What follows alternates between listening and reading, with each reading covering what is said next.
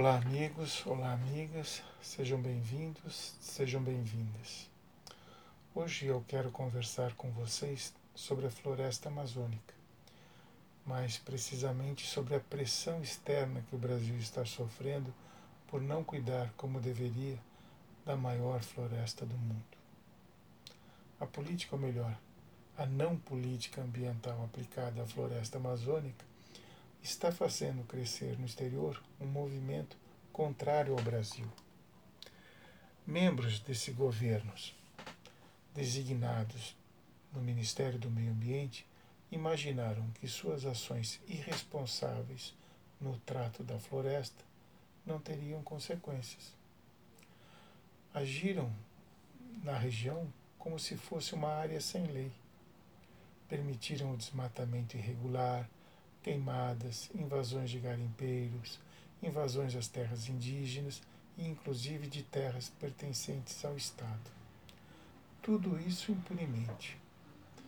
Lembram-se, o IBAMA e o AFUNAI passam por um processo de desmanche, tal qual já aconteceu com o INPE. É um absurdo.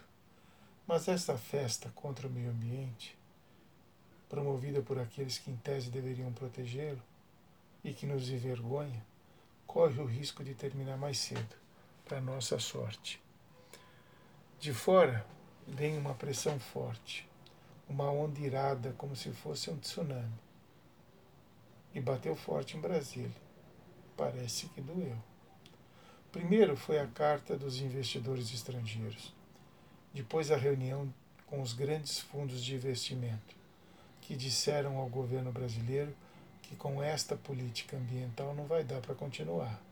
Ou seja, ou vocês mudam a forma de tratar a floresta amazônica, ou mudamos nós de país. Simples e direto.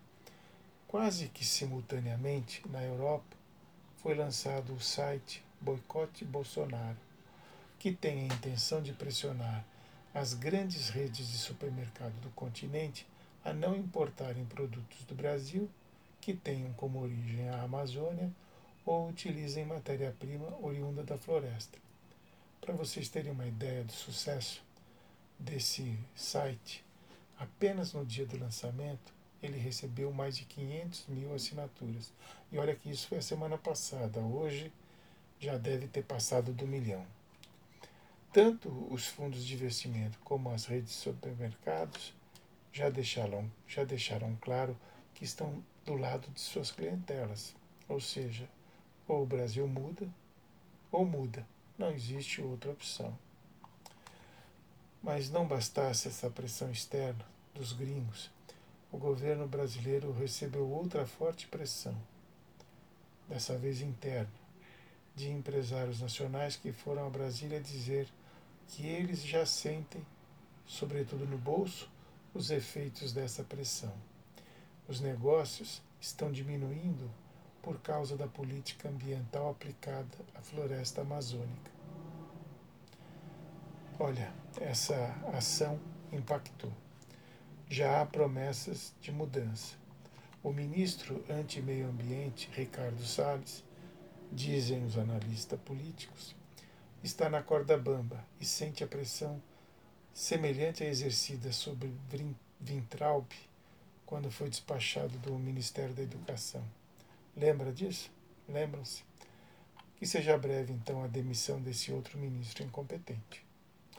Foi ele, só para lembrá-los, que disse naquela fatídica reunião ministerial que o governo deveria aproveitar a pandemia para aprovar tudo que fosse controverso ou pudesse gerar protestos.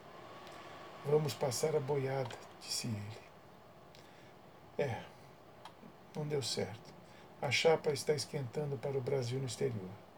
Nossa reputação é negativa, reflexo da nossa credibilidade que está zerada.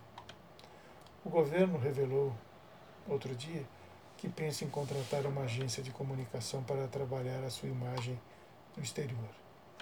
Não custa lembrar que de nada adianta comunicar se não existirem ações reais e práticas de mudança.